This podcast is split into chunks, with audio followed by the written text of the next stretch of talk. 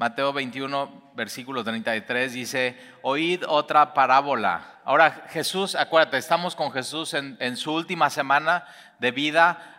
Esa misma semana Jesús va a ser entregado eh, por los sumos sacerdotes o el sumo sacerdote Caifás y Anás, va a ser entregado a los romanos, va a ser presentado ante Poncio Pilato, va a ser condenado y Jesús va a eh, ir al, al Calvario y va a ser crucificado y Jesús va a morir esa misma semana.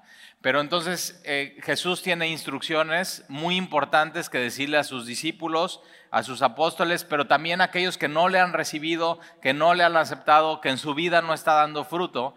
Y lo, acuérdate, lo, lo que vimos antes de esto es eh, esta historia que Jesús va saliendo de la ciudad de Betania, de la casa de María, de Marta y de Lázaro, y ve una higuera, es muy de mañana, ve una higuera, se acerca Jesús a esta higuera y encuentra solamente hojas y no fruto.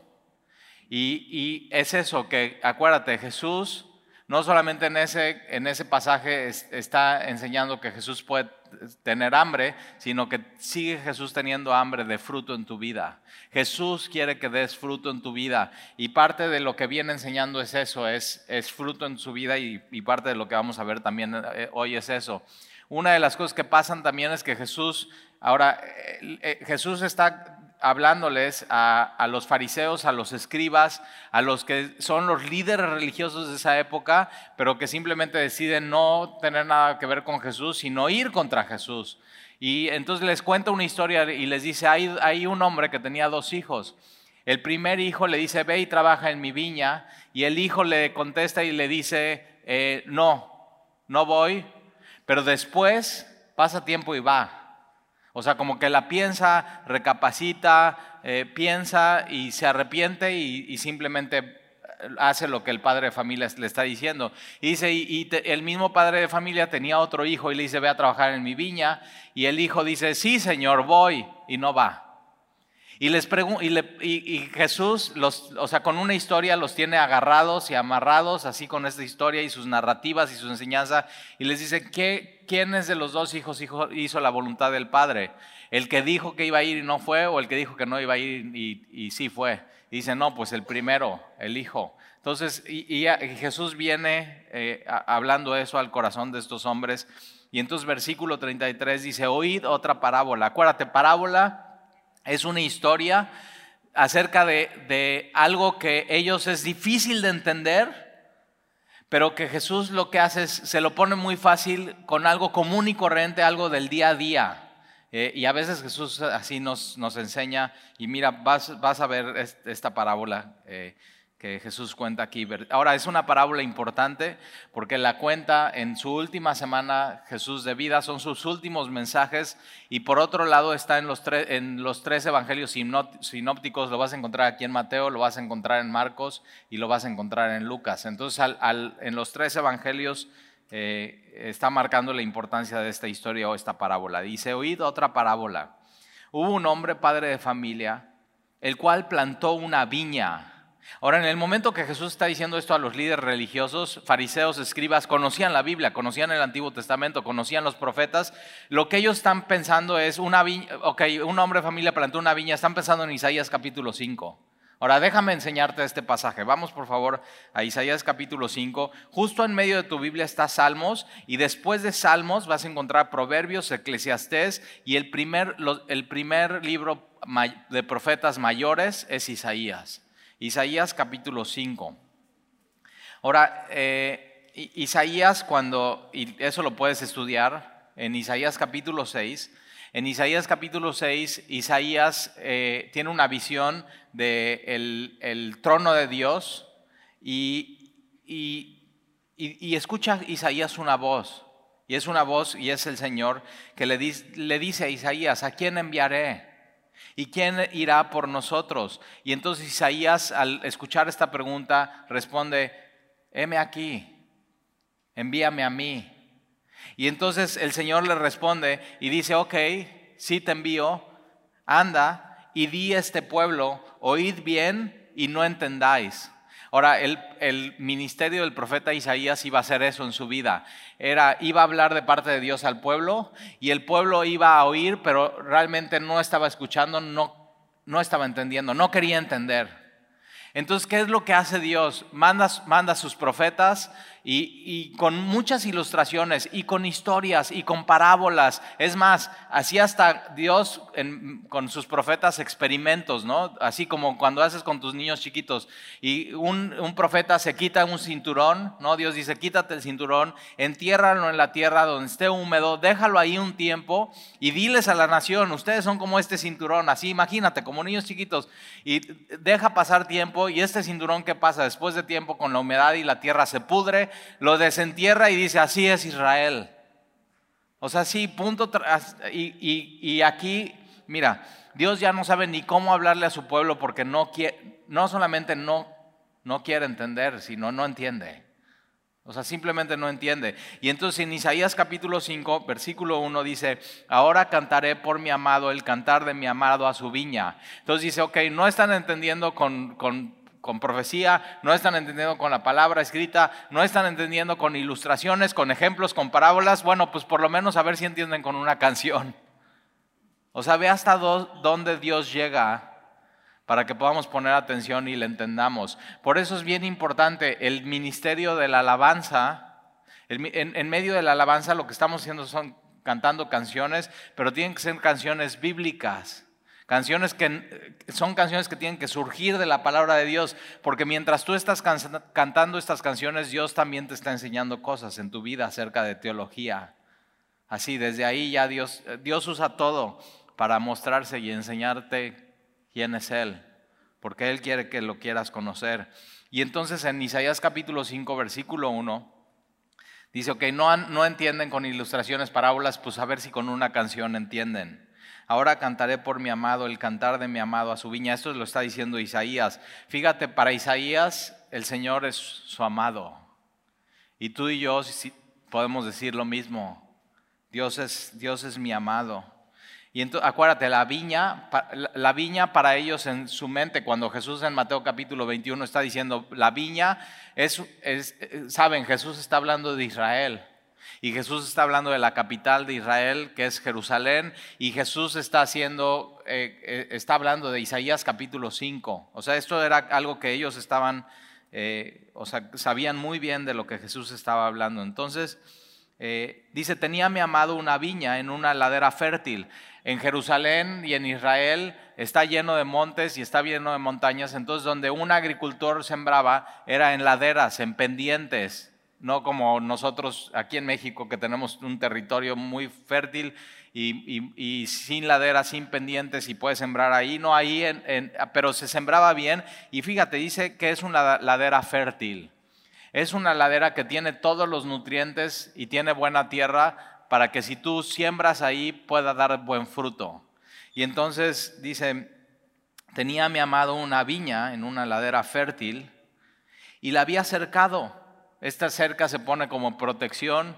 ¿Para qué? Para que no entren eh, eh, gente a querer robar el fruto, pero no solamente eso, sino animales y cuidar y delinear. Y siempre, siempre Dios quiso hacer esto. O sea, este es mi pueblo y tiene que estar separado y tiene que estar protegido, protegido por Él, por supuesto, pero tiene que ser diferente a, a las demás naciones. Entonces tenía que haber un, un vallado y un cercado. Y, entonces la había cercado y despedregado, es decir, quitado todas las piedras en, la tierra de, Israel. Eh, tienes tierra, pero es desértico y hay, y hay piedras. Y entonces tendrían que trabajar la tierra, tenían que hacer barbecho, tenían que remover y tenían que remover toda la piedra, porque si tú sembrabas una semilla o ponías un injerto en la tierra y tocaba con la roca, pues se quemaba, como en la parábola del sembrador, simplemente no puede dar fruto. Pero entonces, ¿qué hace? Eh, quita todo lo que estorba, las piedras y deja completamente limpia la tierra. Entonces la había cercado y despedregado y plantado de vides. Esta palabra plantado es, puedes tú plantar en agricultura en base a semillas o también puedes poner injertos ¿no? Que traes de un lado y pones, haces el hoyo y pones ese injerto y ya de pronto la, lo que estás plantando simplemente se va, se va a dar. Pero entonces, ¿qué había hecho? Eh, eh, fíjate, en esta viña, tierra fértil, había cavado, removido eh, escombros, desarraigado, quitado maleza, quitado cualquier cosa que hiciera que no diere fruto esa tierra y había plantado de vides escogidas. Eh, o sea, esta es buena semilla, una buena semilla. Entonces, buena semilla en buena tierra con buenos nutrientes. Y una de las cosas que tú y yo tenemos que buscar en nuestra vida es que nuestro corazón pueda ser una buena tierra. Y también tenemos que buscar que una buena semilla sea plantada en esa tierra. Y la semilla está hablando de eso, es la palabra de Dios, sana doctrina, eso es lo que tú necesitas, porque entonces sana palabra, sana doctrina va a crear en ti, en un corazón de buena tierra, una sana fe y esa sana fe te va a llevar a sanas obras, una vida sana. Es la vida que Dios quiere para tu vida. Pero si no tienes eso, muy complicada la vida. Pero entonces ya está, mira, ya está todo.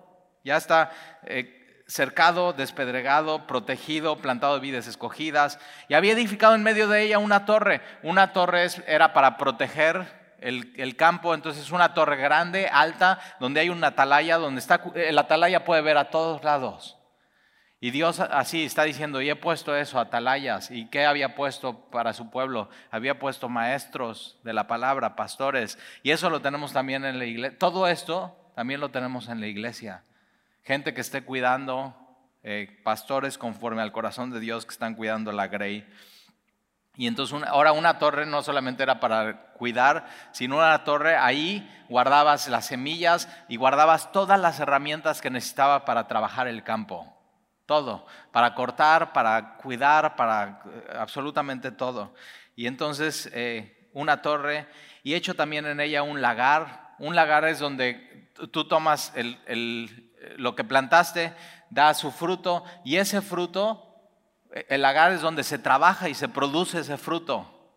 ¿Por qué? O sea, y pensando en uvas, ¿no? Y ahorita, o sea, imagínate, las uvas, ahorita antes estaba pues, viendo todo el tema de la inflación, ¿no? De México.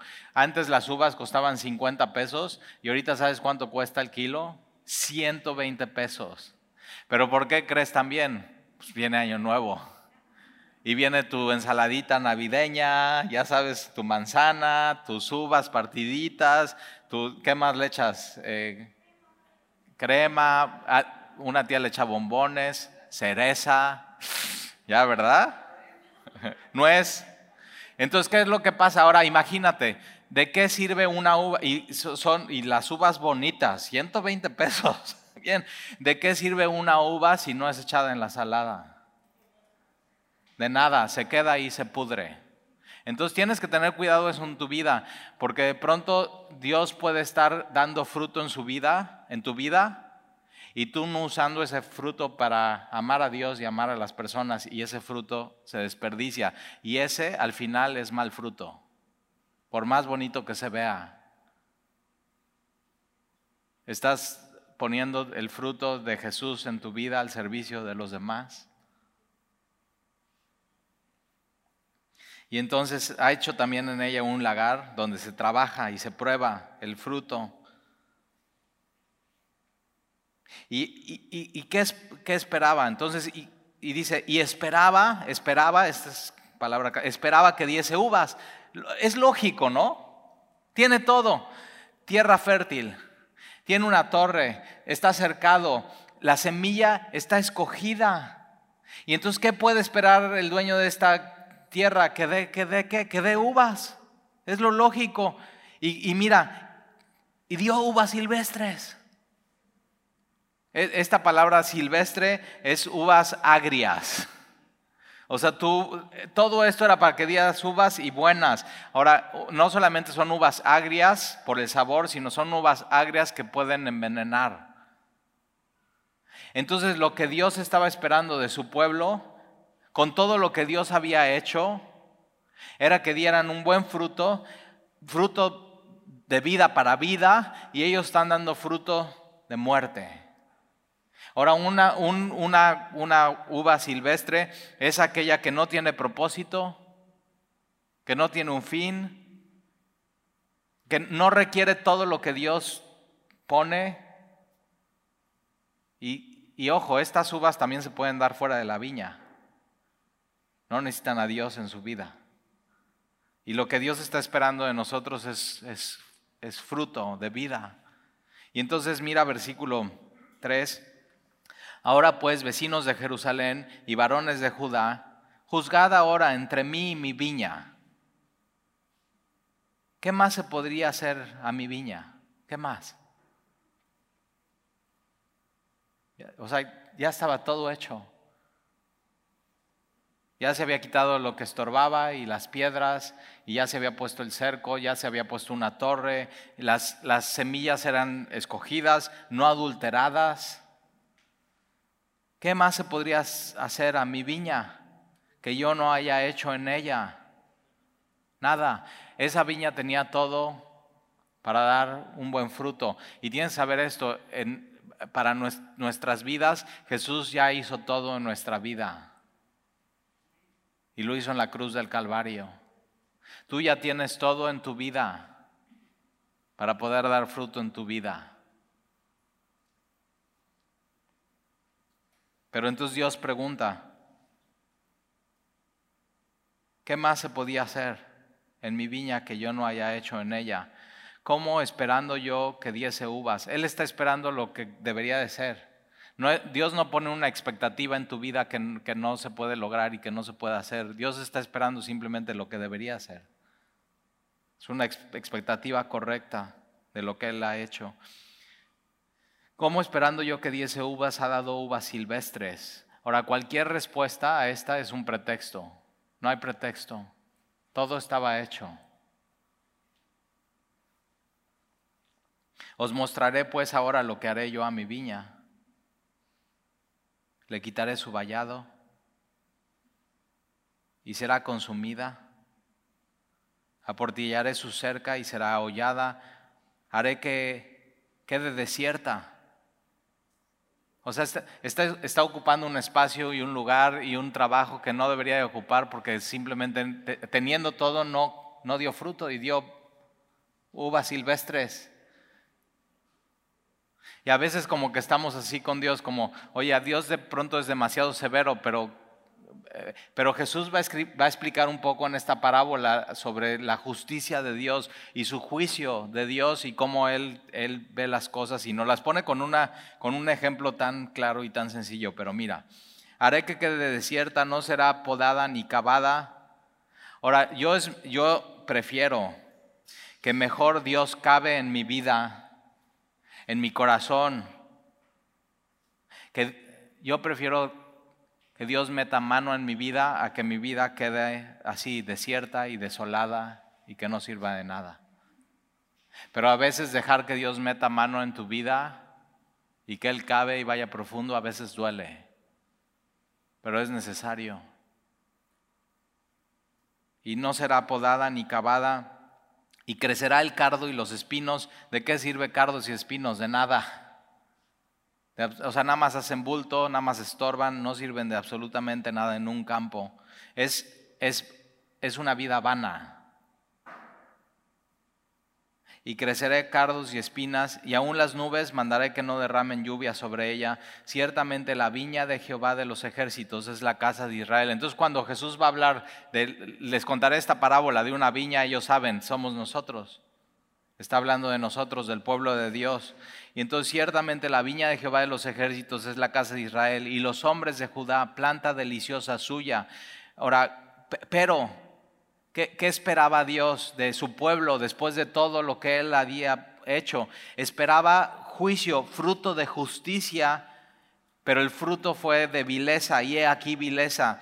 Esperaba Dios justicia y he aquí clamor. Ahora vamos a regresar con esto en mente en Mateo capítulo 21.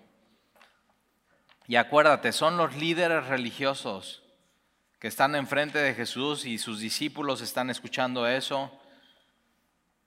Mateo 21, versículo 33, oído otra parábola, un hombre padre de familia, el cual plantó una viña la cercó de, de vallado, ya vimos eso en Isaías capítulo 5, cavó en ella un lagar, edificó una torre y arrendó a unos labradores y se fue lejos.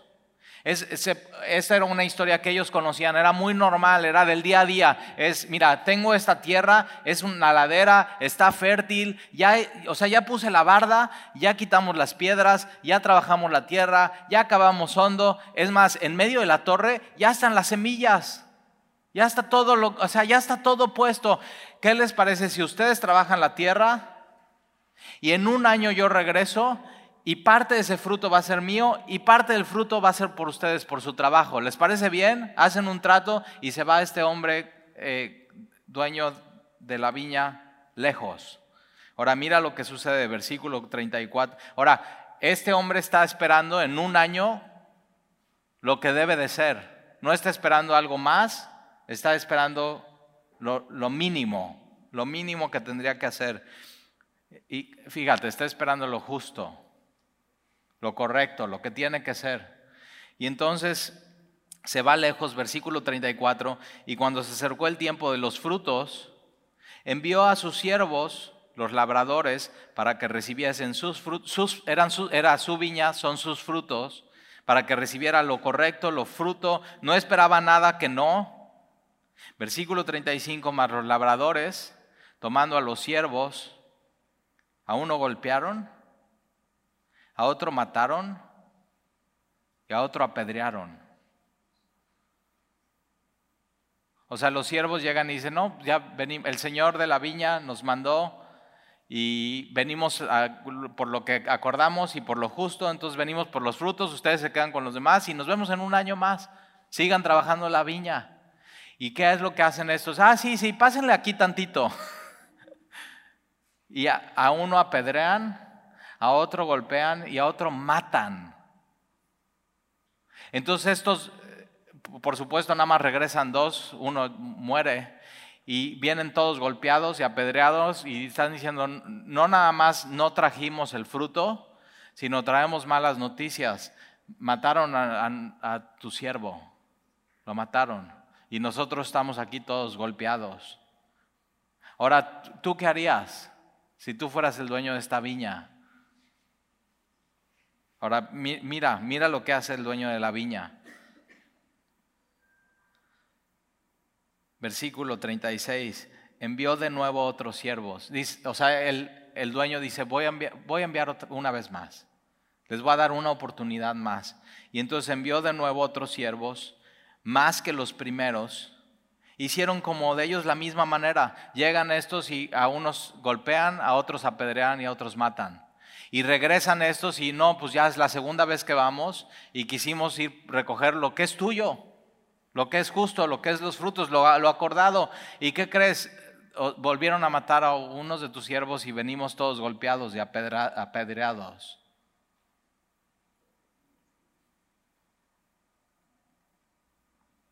Versículo 37, finalmente.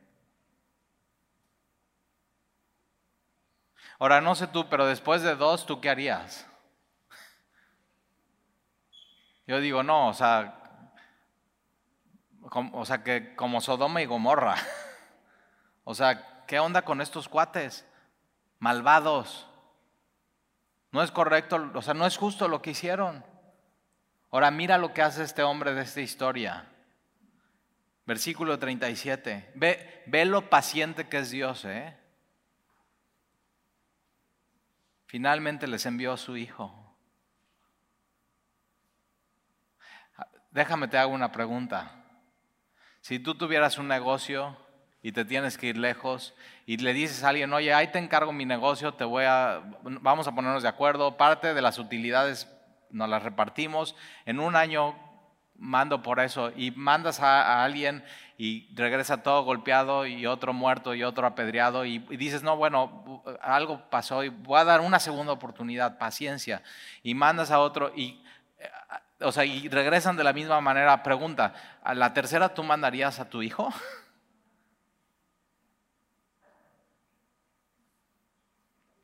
No, ¿verdad? Y mira lo que hace este hombre manda a su hijo.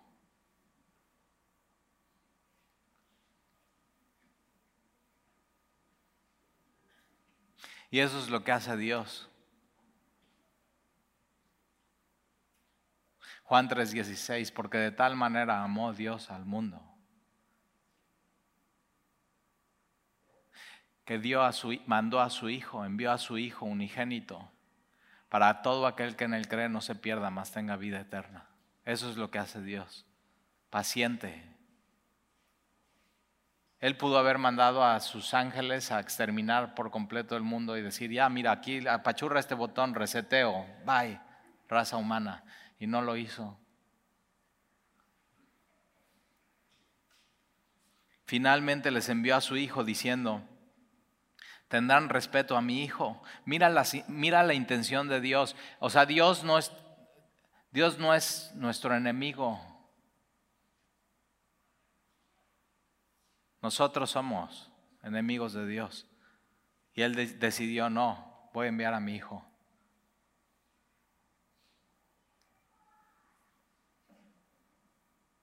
Tendrán respeto a mi hijo, versículo 38, mas los labradores cuando vieron al hijo, ahora fíjate, todos los que están escuchando esto están viendo al hijo.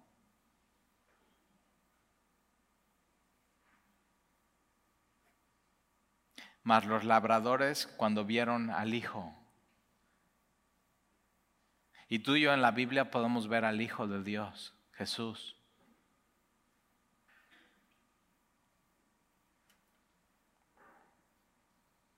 Cuando Jesús dice eso, más los labradores viendo al Hijo, tú tienes ahí enfrente de ellos, enfrente de Jesús, a los labradores, que eran los líderes religiosos de esa época, que Dios había puesto en ellos bendición, lagar, todo, la palabra de Dios, la semilla, todo para que dieran fruto. Y no, no daban fruto. Y ellos están viendo a quién, al Hijo.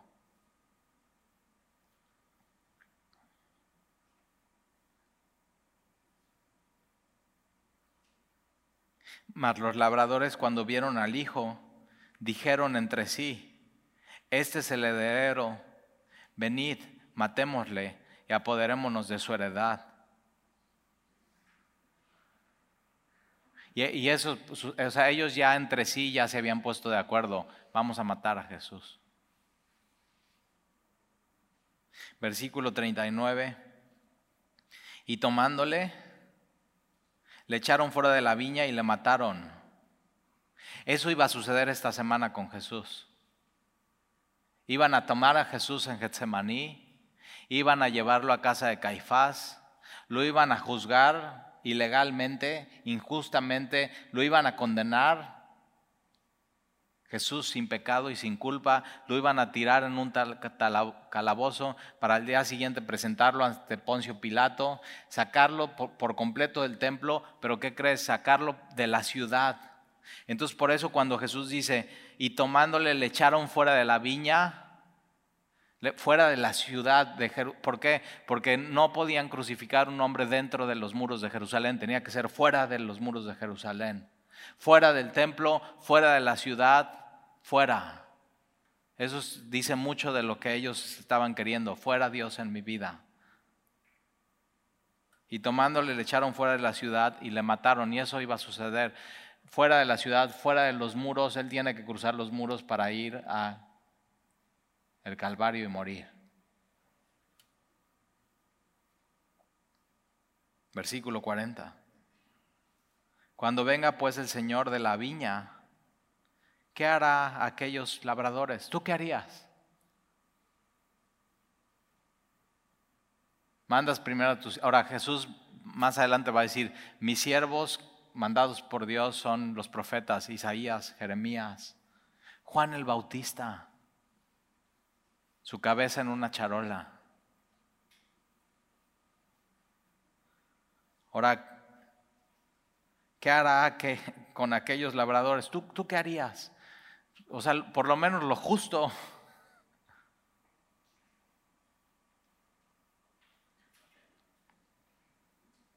¿Tú qué harías si sucede eso en, un negocio que tengas y dejas encargado a alguien, mandas a unos, mandas a otros y al final dices, no, a mi, a mi hijo le van a hacer caso y lo matan? ¿Qué harías?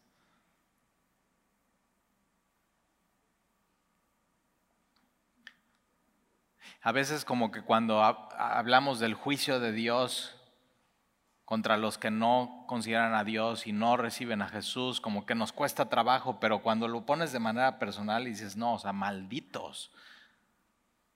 O sea, que se pudran. ¿Te das cuenta? Y ese es el punto que Jesús quiere hacer. Hay el juicio de Dios contra los incrédulos, contra los que no quieren a Jesús contra los que no quieren dar fruto en su vida. Y el es el justo juicio de Dios porque Dios es santo. Entonces como que cuando lo pones de manera más pequeño y personal puedes entender cómo es Dios. Entonces, ¿qué hará aquellos labradores? Versículo 41. Y fíjate, aquí por lo menos este hombre manda a su hijo. Tú no hubieras ni mandado a tu hijo. Y ve, y ve el corazón tan compasivo, misericordioso y, amoroso de Dios. Y, paciente. Ese es el corazón de Dios. Y entonces, versículo 41, esta pregunta, ¿qué, o sea, ¿qué hará aquellos labradores? Se la contestan los líderes religiosos. Y, y, entonces dice, versículo 41, y le dijeron, a los malos destruirá sin misericordia y arrendará su viña a otros labradores que le paguen el fruto a su tiempo. Posiblemente tú hubieras contestado lo mismo. Versículo 42, y Jesús les dijo, ¿nunca leíste en las escrituras? O sea, Jesús le está diciendo eso, oh, ¿nunca leíste tu Biblia, líder religioso? ¿Nunca leíste en las escrituras la piedra que desecharon los edificadores ha venido a ser cabeza del ángulo? El Señor ha hecho esto y es cosa maravillosa a nuestros ojos. Ahora, eso es Salmo 118. Acompáñame ahí. Es importante ver eh, Salmo 118. casi a la mitad de tu Biblia está Salmos y eh, Salmo 118 lo vimos hace poco en el estudio cuando Jesús tiene esa entrada a Jerusalén y que dicen, Osana, Osana, Osana el hijo de David, ¿te acuerdas? Eso viene de Salmo 118. Salmo 118, versículo 22, Jesús está tomando Salmo 118 y Jesús se lo está atribuyendo a él. Está diciendo, o sea, al que están viendo es el hijo y Salmo 118, versículo 22, la piedra que desecharon los edificadores. ¿Quiénes son los edificadores? Los líderes religiosos. ¿Y quién es la piedra? Jesús está diciendo, yo soy la piedra. Él es la piedra, Él es la roca. Él es la piedra que desecharon los edificadores y ha venido a ser cabeza del ángulo. Jesús es la piedra que desecharon. Jesús es la cabeza del ángulo. De parte de Jehová es esto. ¿Qué? ¿Qué de parte de Jehová es eso? Que Dios mandó a su Hijo. Que Él es la piedra.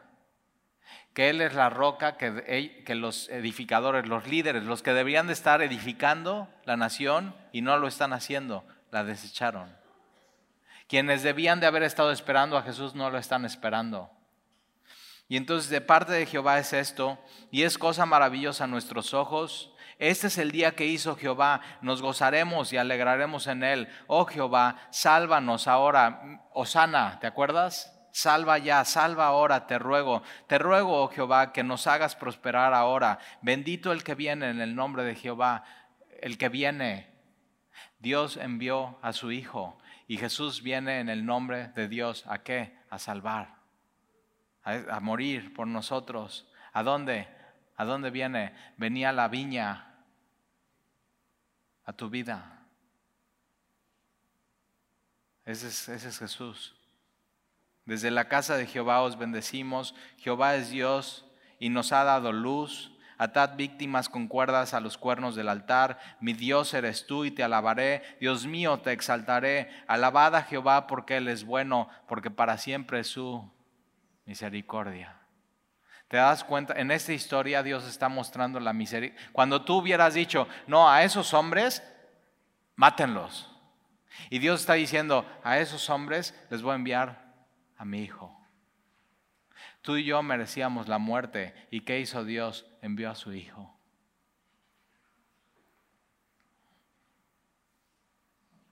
No hay pretexto. Ahora mira versículo 19. Abridme las puertas de la justicia, entraré por ellos, alabaré allá.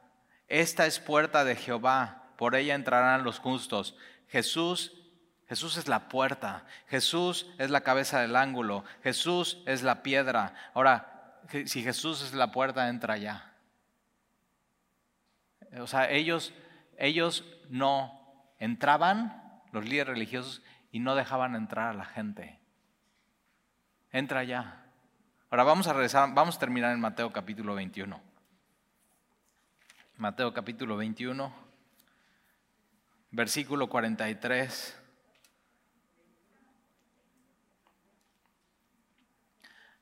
Mateo 21, versículo 43 dice, por tanto os digo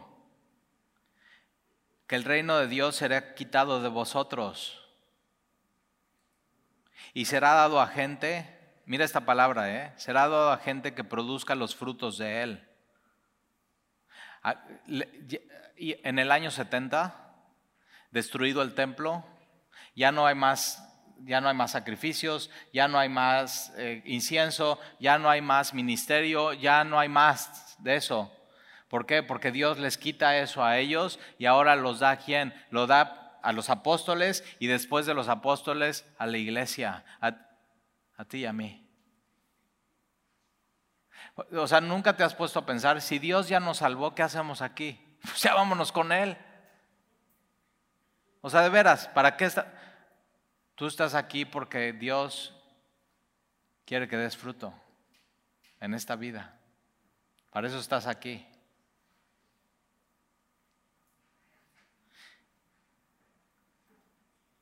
Y entonces Jesús le está diciendo a ustedes, líderes religiosos, los que deberían de estar edificando será quitado de vosotros y será dado a la gente que produzca los frutos de él. Versículo 44, y el que cayere sobre esta piedra, ¿quién es la piedra? Jesús. Será quebrantado.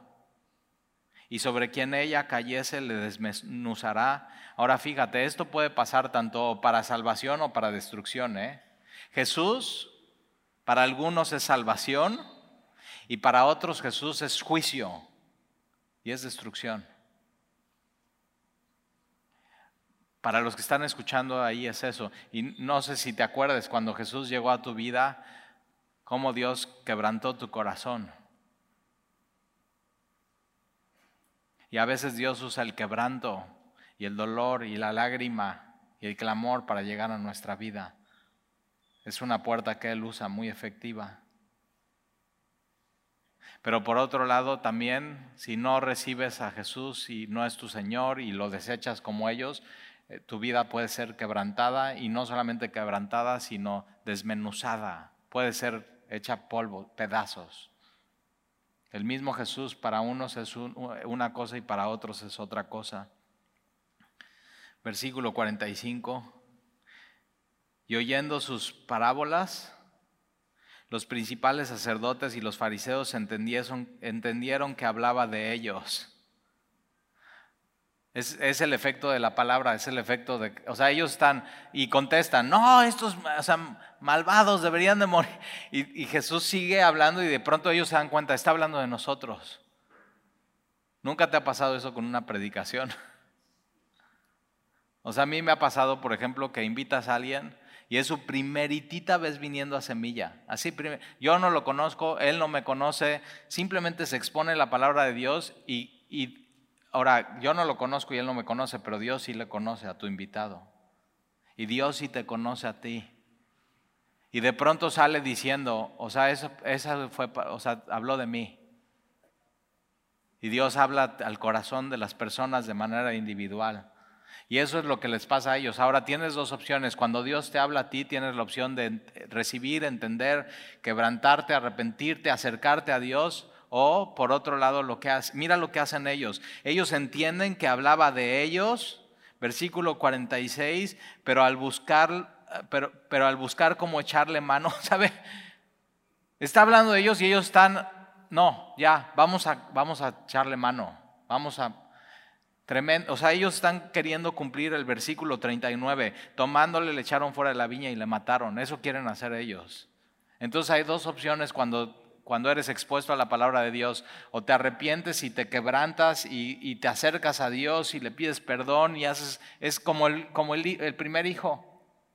Ve a trabajar a mi viña. No, no voy, pero después piensas si vas. Y ellos están como el segundo hijo. Sí, Señor, todo sí, así, todo religioso, todo apariencias. Es como la higuera que solamente da hojas y no da fruto. ¿Y qué hacen? No van. Y ellos de pronto ya eh, estaban buscando cómo echarle mano, pero temían al pueblo porque este le le tenía por profeta. El pueblo le tenía a Jesús por profeta. Y ellos que eran los edificadores habían desechado. No, no cometas el error más grande de tu vida.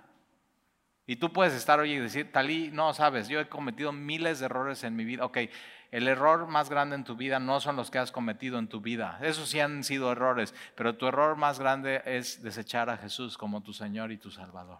No cometas ese error. Ahora vamos por favor a vamos a terminar y le voy a pedir a Dani que pase a Juan capítulo 15, por favor. Juan capítulo 15. Esta historia Jesús ya la había contado para este tiempo. Juan capítulo 15. Pero fíjate cómo Jesús usa así una parábola, una canción. ¿Por qué? Porque Dios te quiere hablar, porque Dios te ama. Dios envió a su Hijo. Dios envió a su Hijo.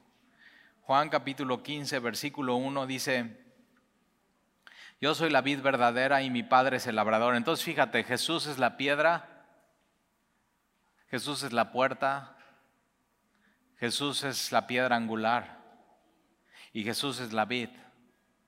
¿Qué más necesitas en tu vida? No necesitas nada más para dar fruto en tu vida. Ya tienes todo la tierra está fértil, la palabra, la semilla está escogida, la torre está puesta, los atalayas están cuidando, el cercado y la protección en tu vida está, se han quitado todos los estorbos y la tierra. ¿Qué, qué más necesitas en tu vida? Cualquier cosa para no dar fruto, y no solamente dar fruto, sino ese fruto ponerlo a trabajar para los demás, es pretexto. No hay pretexto. Y Jesús dice, todo, versículo 2, todo pámpano que en mí no lleva fruto será, lo quitará, y todo aquel que lleva fruto lo limpiará para que, lleve, para que lleve más fruto. Dos cosas mi mamá me enseñó de jardinería. Una de ellas es en un pasto donde veas mala hierba, inmediatamente arráncala y de raíz. No dejes que contamine lo demás. Trata con eso. Y tú tienes que decirle, Señor, trata con eso en mi vida que no debería estar ahí. Arráncalo por completo.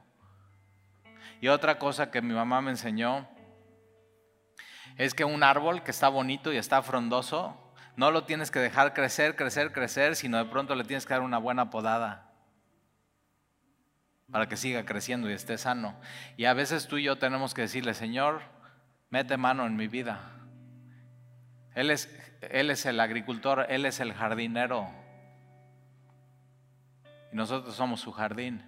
Y tenemos que decirle, Señor, corta, porque quiere, o sea, quiero que mi vida esté más sana, que dé más frutos para ti, Señor.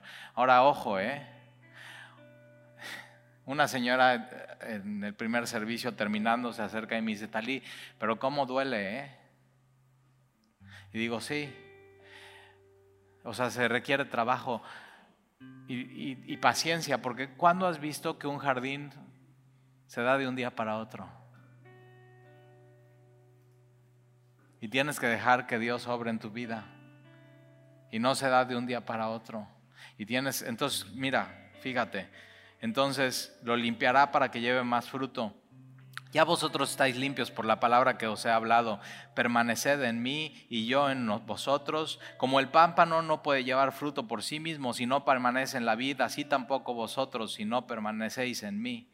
Yo soy la vid, vosotros los pámpanos. El que permanece en mí y yo en él, en él, este lleva mucho fruto.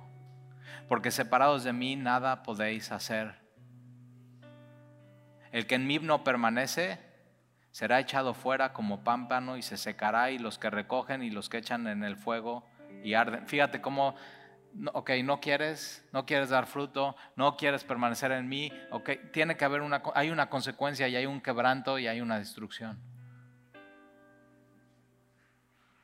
Pero si quieres, te puedes acercar a Él. Él, Él es la solución. Versículo 7, si permanecéis en mí, mis palabras permanecen en vosotros, pedid todo lo que queréis y os será hecho. En esto es glorificado mi Padre. ¿Quieres glorificar a Dios en tu vida?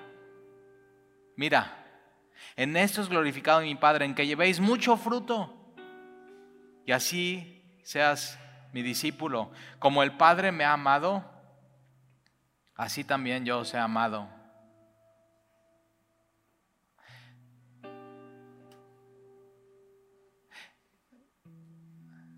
Yo sé que hay personas aquí que han tenido una vida de mucho sufrimiento y mucho dolor y muchas tragedias y así, engaños y falta de amor. Pero Dios te ama. Y todo eso que has vivido no es pretexto para no, no dar fruto y no glorificar a Dios en tu vida. Porque el único amor que necesitas es el amor de Dios y el amor de Jesús en tu vida. Es el único amor que necesitas. No busques amor en otro lado que no sea Dios. Dios te ama y por eso envió a su Hijo. El amor de Dios es suficiente, es completo, es pleno, es, es más que incondicional porque es contracondicional. A pesar de ti, te ama. No puedes hacer que Dios te ame menos. Pero tampoco puedes hacer que Dios te ame más porque ya te ama y su amor es, Dios es amor.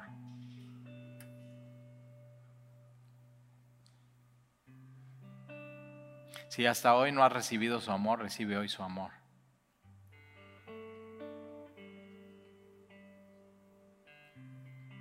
Como el Padre me ha amado, así también yo os he amado, permaneced en mi amor. Ahora mira versículo 16, no me elegiste vosotros a mí, sino que yo os elegí a vosotros. Quien te eligió fue Jesús a ti, y te eligió aún sabiendo quién eras. Y entonces si Él te eligió a ti y ya sabía cómo eras,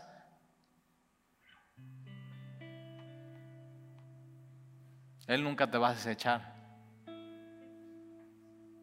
No tengas miedo. Él te ama. Y Jesús dice, no me elegiste, tú no me elegiste a mí, Él te eligió, Él te eligió a ti. Y después tú te diste cuenta de eso. Él te llama, te elige, te perdona, te justifica. Y cuando te das cuenta, tú dices, yo entonces yo también te quiero a ti, Señor, y tú lo eliges a Él, pero Él primero a ti. Él eligió amarte a ti, primero antes de que tú le amaras. Eso es, eso es Dios. No me elegiste vosotros a mí, sino que yo os elegí a vosotros y os he puesto para que vayáis y llevéis fruto. Para eso estamos aquí. Y vuestro fruto permanezca. Lo único que va a permanecer en tu vida es lo que hagas por Jesús. Lo único que va a permanecer en tu vida es el fruto que Él haga en ti. Y va a permanecer para siempre. Es lo único que vas a llevarte contigo a la eternidad. Lo único. El fruto. Es lo que vas a presentar delante de Él. Fruto para que todo lo que pidieres al Padre en mi nombre, Él os los dé. Esto es mando, mira versículo 17, esto es mando. ¿Qué hago con el fruto que Dios ha hecho en mi vida? Que os améis unos a otros. Acuérdate, las uvas, por más bonitas, brillantes y caras que estén, si no son usadas, no sirven de nada. Entonces el fruto que Dios ha hecho en tu vida, el cambio de carácter, el cambio de, tu, de tus anhelos, lo tienes que, Señor, ¿qué hago con esto? Úsame. Eso es un fruto. Y eso es lo que Dios está buscando. Jesús tiene hambre de eso en tu vida y en mi vida. fruto que permanezca.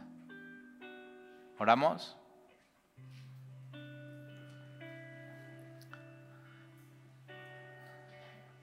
Señor, te damos gracias por tu palabra. Gracias por recordarnos una vez más que nos amas y que nosotros no hubiéramos hecho lo que tú hiciste con la humanidad. Nosotros hubiéramos dicho no, o sea, castigo severo y tú dices misericordia y perdón y restauración. Y Señor, tú enviaste a tu Hijo.